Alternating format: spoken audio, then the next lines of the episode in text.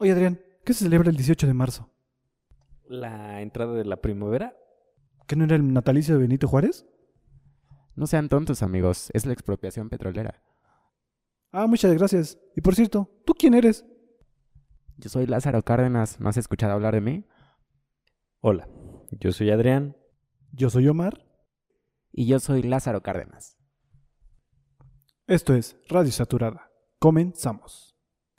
Como deberían de saber, la expropiación petrolera fue un acto de nacionalización de la industria petrolera que se realizó en 1938. ¿Gracias a quién? Pues a mí. Esto consistió en la expropiación legal de armas, instalaciones, edificios, refinerías, estaciones de distribución, embarcaciones, oleoductos y cosas de este tipo en general. Todos los bienes, muebles e inmuebles de la compañía mexicana de petróleo llamada El Águila, que era una empresa subsidiaria de Royal Dutch Shell, la compañía naviera San Cristóbal, la compañía naviera San Ricardo, la Huasteca Petroleum Company, subsidiaria de la Standard Oil Company de Nueva Jersey, y la Sinclair Pierce Oil Company. Como antecedente, el 24 de diciembre de 1901, el gobierno de Porfirio Díaz expidió la ley del petróleo. Dentro de los privilegios se eximió el pago de impuestos de importación de los equipos necesarios para explotar este producto. Los capitales invertidos quedaron libres de gravamen de toda obligación fiscal por un periodo de 10 años. Se permitió la compra de terrenos nacionales a precios de baldío, incluyendo un derecho de paso por terrenos particulares y una protección perimetral de 3 kilómetros en torno a la ubicación de los pozos petroleros. Desde la época de la colonia, la legislación española separaba claramente la propiedad del suelo de la del subsuelo. Este precepto siguió vigente en México desde su independencia hasta el 22 de noviembre de 1984, durante los últimos días de la presidencia de Manuel González, fecha en que se expidió el Código de Minería, por el cual se asimiló que a partir de entonces el propietario del suelo también lo sería del subsuelo. Esta disposición era contraria a la legislación hispánica heredada desde la época virreinal. Así lo había escrito José María Luis Mora. En 1901, la producción del petróleo fue de 10.000 barriles, pero la cifra aumentó paulatinamente hasta llegar a 12.5 millones de barriles en 1911. En contraste, los beneficios para México fueron pocos. Este último año, el gobierno federal recibió por concepto del impuesto del timbre tan solo la cantidad de 26 mil pesos. En 1909 se promulgó una nueva ley de petróleo, con la que se dejó claro que la propiedad de los depósitos de combustibles minerales y materias bituminosas eran derecho del dueño del suelo.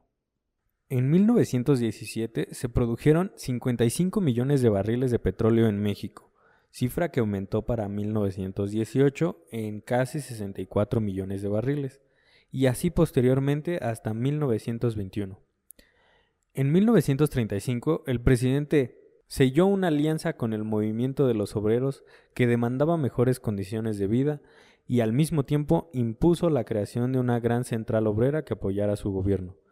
Cárdenas llegó a manifestar que las empresas deberían pagar a sus trabajadores sueldos sobre la base de su capacidad económica y no sobre la base de la simple oferta y demanda de la mano de obra. Es decir, si el estado financiero de una empresa le permitía aumentar los salarios a sus trabajadores, ésta debería de hacerlo. En 1935 había tantos sindicatos de trabajadores petroleros como empresas. Por tal motivo, las prestaciones sociales y salarios eran muy diferentes en cada sitio, a pesar de que los obreros realizaban las mismas tareas.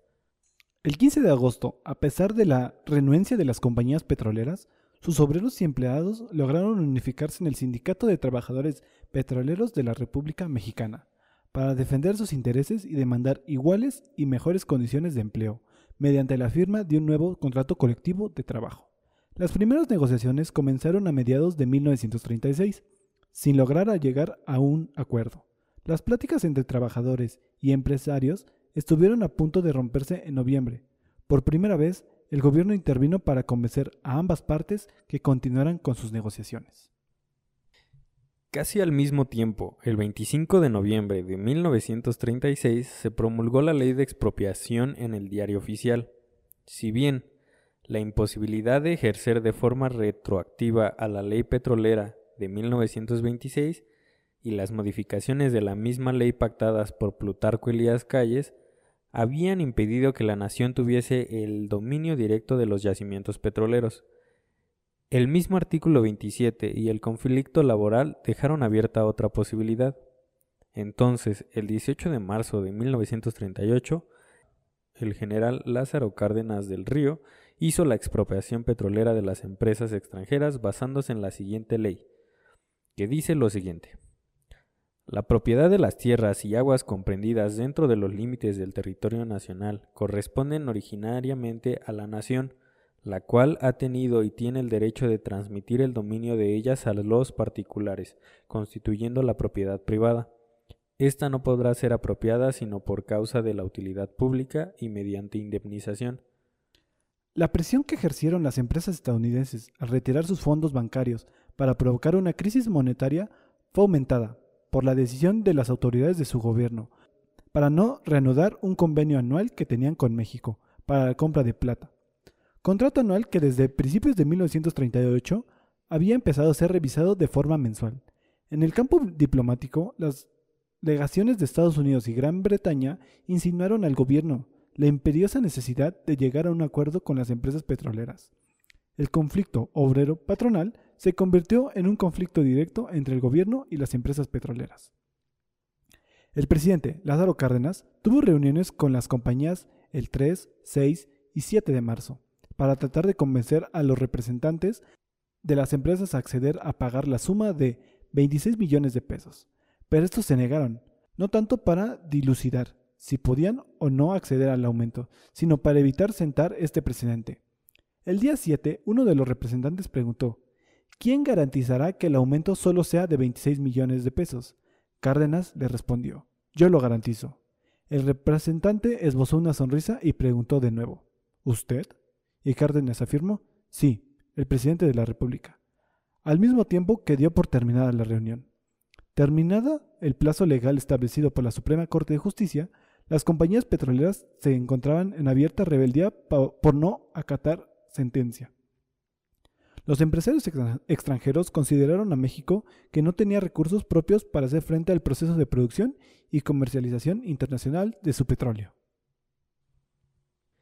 El viernes 18 de marzo de 1938, las compañías extranjeras advertidas por personas dentro del gobierno de que el presidente planeaba una acción energética en contra de ellas, declararon en el último momento estar dispuestas a hacer el pago, pero condicionando una rebaja en las prestaciones y aumentando el número de empleados de confianza en una proporción que permitiera a las empresas mantener el control de sus decisiones clave. Pero el presidente Cárdenas ya había tomado una decisión, y la propuesta fue rechazada. Después de reunirse con su gabinete, a las 10 de la noche declaró la expropiación petrolera, mediante la cual la riqueza petrolera que explotaban las compañías extranjeras se volvió propiedad de la nación mexicana, lo que era uno de los ideales sociales de la revolución, asentados en el artículo 27, y respondía a la política nacionalista del presidente Cárdenas. Como ya fue mucho choro, se preguntarán, ¿y esto de qué nos sirvió a México? Bueno, con esta simple expropiación nació Pemex después de unos cuantos meses. Pemex, nuestra empresa petrolera nacional, nos ha aportado mucha más riqueza que todas las empresas petroleras extranjeras de esa época cabe aclarar, ya que en ese entonces los impuestos que recibíamos gracias a la producción de este petróleo no eran muchos. En cambio, Pemex en los siguientes años después de su creación ha aportado una gran cantidad de dinero al, país. Todo eso que nos ha aportado Pemex se ha usado como inversión tanto en infraestructura como en, en programas que apoyan al crecimiento del país. Un claro ejemplo es que algunas de las ciudades han sido pavimentadas gracias a la industria petrolera. Y como un dato curioso acerca de esto, las calles de Ciudad del Carmen están hechas de las calizas, o sea, todos los recortes que provienen de la perforación de pozos petroleros. En Cantarel. Un aspecto importante en la expropiación petrolera fue el sentimiento nacionalista hacia la empresa del pueblo. ya que mucha gente mostró su apoyo intentando aportar algo de sus bienes para poder pagar la deuda que se tenía. Como sus gallinitos, sus pollitos, sus vaquitos.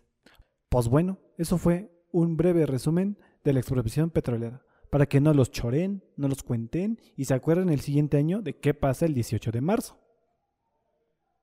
Ahora, algo triste, los precios del barril. Ay, los precios del barril.